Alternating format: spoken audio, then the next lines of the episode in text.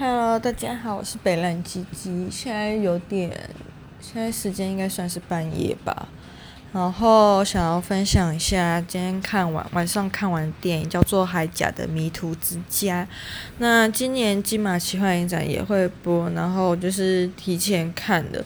我觉得这部片就真的就是。台版嗯，日本版的魔法阿嬷，然后我觉得比起画风的话，我会更喜欢这一部片，就是海甲的迷途之家的画风。那我觉得他的画风算是蛮多元的，会觉得多元是因为，嗯，他在主轴人物方面的绘画方式都是蛮一致的。那嗯，画日本的合同啊，还有一些日本的神明的时候，我也觉得他的风格很算是蛮有特色的。我觉得他的合同跟我以往想象的合同略有不同，这样算押韵吗？对，我觉得就是他们的合同看起来好像都有点过瘦，要么就过肥，就是很像营养不良的合同诶，就是嗯。不知道这样讲会不会起司？反正以前大家都说什么非洲小孩就是很可怜，没有东西吃的时候，你在饥荒的时候，人都是会肚子大大的，四肢瘦瘦的。我觉得那个，嗯、呃，海角迷途之家里面的合同就有点像是这样子的长相。大家可以仔细去看了之后，可以去观察一下。那再来就是里面的阿妈在讲不同的日本古早故事的时候，它的风格都不太一样。随着故事的不同，然后它就会有不同的风格跟。呃，还有他那个绘画的笔触也都不太一样，有些有点像是那种，嗯，就是水彩的感觉，然后有些又觉得很像是那种油画，感觉他有用了厚涂法，一直抹上去，让颜色变得更浓郁、强烈，尤其是在，呃，那个什么、里面那个反派怪兽上面，你会感觉的更明显。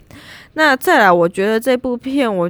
嗯，如果要讲亲情的话，是蛮多可以讲的。我觉得，如果在家暴，还有一些人对于悲伤的适应能力，还有一些情绪方面的话，我觉得是一个还蛮好的教育题材啦。就是如果你要用那个来衍生的话，我觉得还应该算是一个还不错的东，嗯，还不错的内容，可以来讲讲它。那故事的主轴大概就是三个来自不同家庭的人聚集在一起，就是有点像重组家庭。那他们的成员就是一个阿妈，还有一个因为家里受过下呃一个父母双逝，然后又遇到大地震的女生，然后因为这些创伤压力症候群而失语的日和，就是国小二年级那个妹妹。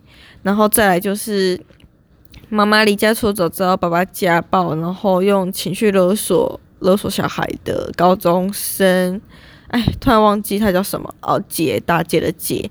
我觉得，嗯、整部片里面我最喜欢的角色，不知道为什么，反而是那个日和。觉得他虽然没有办法讲话，但是他其实很善解人意，然后心思也很细腻，可以观察出很多人跟人之间细腻的感情与情感间的变化。我觉得他也是一个蛮好的。暗喻、隐喻吗？就是很多时候，有些东西并不是要一定要透过言语才可以传达给对方知道。对，我觉得日和就是一个很好的样，嗯、呃、的形象。嗯，那再来就是我看完这一部片的心得啊，不是啊，不能那么快扯到心得，对不对？应该要讲他们的过程。总之就是跟魔法台湾的魔法阿嬷一样，他们要打怪啊之类的，然后。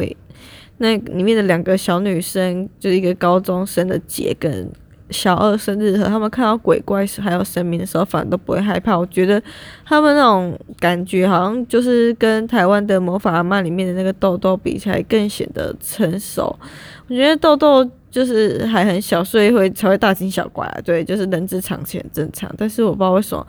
就是整个给我轻盈的感觉，还有舒畅流畅程度的话，我反而会选择《海甲迷途之家》，但它也是有缺点，就是它的结尾我觉得有点太过于急促，然后没有办法做很好的铺陈，导致我在看它的结尾的时候会觉得，那我前面那一小时多都在干嘛？虽然我还是蛮喜欢这部故事的，但是我觉得那个怪兽的。怎么讲？能力好像真的是没有很好，就是乍看之下，因为想到蛇，大家都觉得很恐怖。但其实我觉得，嗯，他只是用一个形象来造成嗯、观者的恐惧或者是嗯、期待或好奇这样子，但其实对于整个故事的帮助，就是以为会有什么更厉害的高潮之类，但其实并没有，就是小学生日和随便吹个笛子他就挂了。我就想说，那这样子真的是一个蛮亮光的怪兽了，对。嗯，然后要讲什么呢？最近不是啊，就看完这部片，你会觉得算是蛮轻盈，也很舒畅。嗯，就刚好因为最近台北都在下雨嘛，然后这也是我从十八岁上台北读大学到现在出社会之后呢，第一个没有回家的春假。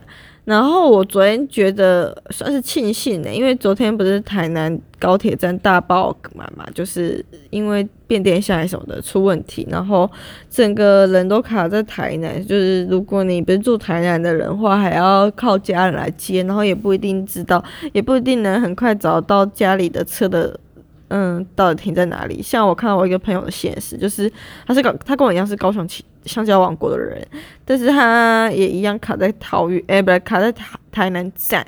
那他家人来载他的时候，车明明就停在某个地方都没有动，但他来来回回找了九遍才找到，就觉得我还是蛮幸运的。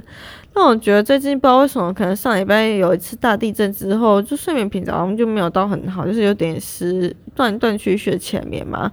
然后我也觉得就是好像神奇都会变得有点恍惚，包括现在行天宫到底开放收惊了没？就觉得是不是要去收惊一下啊？但是我觉得今天看完这部片之后，又觉得好像神就心情那些什么的都蛮顺畅、蛮舒畅的，觉得今天应该是可以一夜好眠啦。那关于一些名画分享什么的，我想说，我就是觉得，是不是应该要拆开啊？就是画归画，然后生活的纪实就归在一起，不然其实两个人在一起讲也是可以的。像我最爱胡扯，就是大家不知道有没有看过一个梗图，就是有一个对比，女生在讲一件事情的时候，会讲 A 这件事情的时候，不知道为什么会插出很多枝节，说 B C D E 最后猜到 Z。但是男生就直接 A，再来就是 D，就是很简洁明了这个事件，然后放天使，嗯，人事时地物，再来就是结尾，交代完之后就结尾，不像女生还会有一堆很细致的枝尾末节这样子。嗯，唉，讲到这里有点想睡，我就想说，既然今天想要分享电影大家都这样，那就先这样喽。